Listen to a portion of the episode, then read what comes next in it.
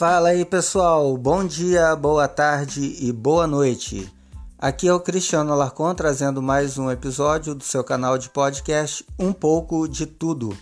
E o título do nosso episódio de hoje é Educação, a responsabilidade do aluno.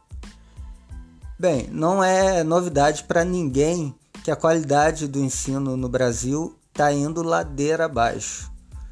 Mas será que os alunos têm alguma responsabilidade também sobre isso? Vamos analisar essa questão. Temos visto que cada dia mais as universidades renomadas, especialmente as públicas, não têm formado cidadãos pensadores.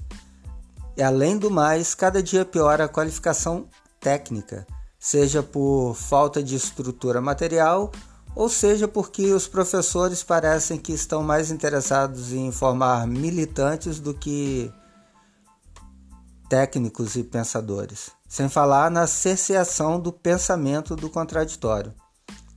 Temos também escolas particulares com baixa qualidade, aonde, se ainda há alguma liberdade para debate, também há muito desinteresse.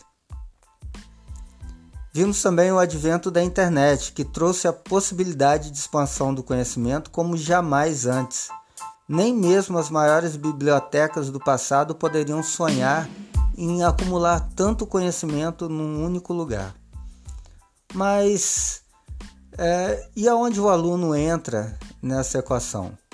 Bem, se você juntar essas três características que eu acabei de falar, você vai perceber que muitas vezes vale mais um formando de EAD interessado do que um aluno da USP, que dificilmente vai se formar se ele for um cara totalmente desinteressado. Mas, pelo andar da carruagem, eu nem duvido que isso seja possível um dia. Vou falar por experiência própria. Ontem é, tivemos um simulado para a prova do ENAD na minha universidade. Ela não era o ENAD propriamente dito, mas era uma oportunidade para a gente conhecer o estilo da prova e nos prepararmos e, claro, testarmos o nosso conhecimento. Mas acredite se quiser, no meu curso de logística só tinham duas pessoas fazendo a prova: eu e uma outra criatura lá que eu não conheço, porque eu sou do EAD, né? Então não tenho muito contato com os alunos. E eu te pergunto, por que tantas pessoas desperdiçaram a oportunidade de adquirir conhecimento, de testar o seu próprio conhecimento. É claro que essa prova não vai interferir na colação de grau de ninguém. Ela é o interesse, antes de tudo, da própria universidade, já que vai ranqueá-la aí no, na qualidade de educação é, do Brasil mas era uma oportunidade e que foi perdida aí pela maioria. Apesar dos cursos de exatas das universidades federais ainda formarem ótimos profissionais técnicos, não tem formado mais cidadãos conscientes. E a degradação que se tornou a área de humanas caminha a passos largos sobre a área de exatas e já avançou grandemente sobre as ciências biológicas. Certamente não foi isso que Júlio de Mesquita Filho idealizou quando fundou, por exemplo, a USP. As dificuldades e limitações foram feitas para serem vencidas, não para serem motivos para se vitimizar. Isso é postura de fraco. As ferramentas estão à mão e a decisão é de cada um. Se a sua escola ou faculdade não tem qualidade ideal, você pode ser o aluno ideal só, de, só depende de ti. É isso aí, pessoal. Obrigado por ouvirem mais esse episódio do canal Um Pouco de Tudo.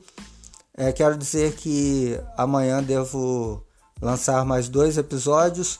É o primeiro é simplesmente é, dando uma ajuda aí para as pessoas que ainda não sabem muito bem lidar com podcasts e falando também sobre as outras redes sociais que estamos colocando no ar sobre o YouTube, especialmente, e o Twitter, é, dando algumas instruções para ajudar vocês a ficarem por dentro de todo o nosso conteúdo e também compartilhar esse conteúdo com as pessoas que vocês conhecem e nas suas próprias redes sociais.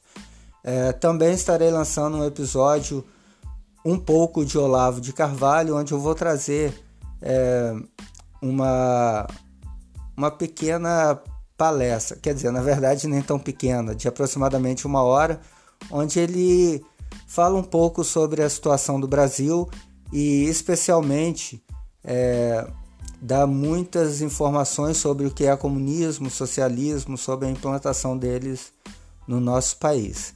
Então agradeço a todos aí que têm acompanhado o nosso canal.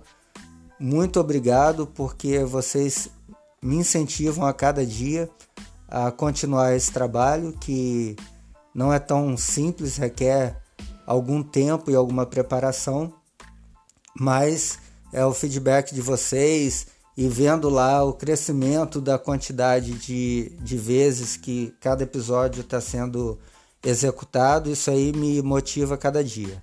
Um grande abraço e até o próximo episódio.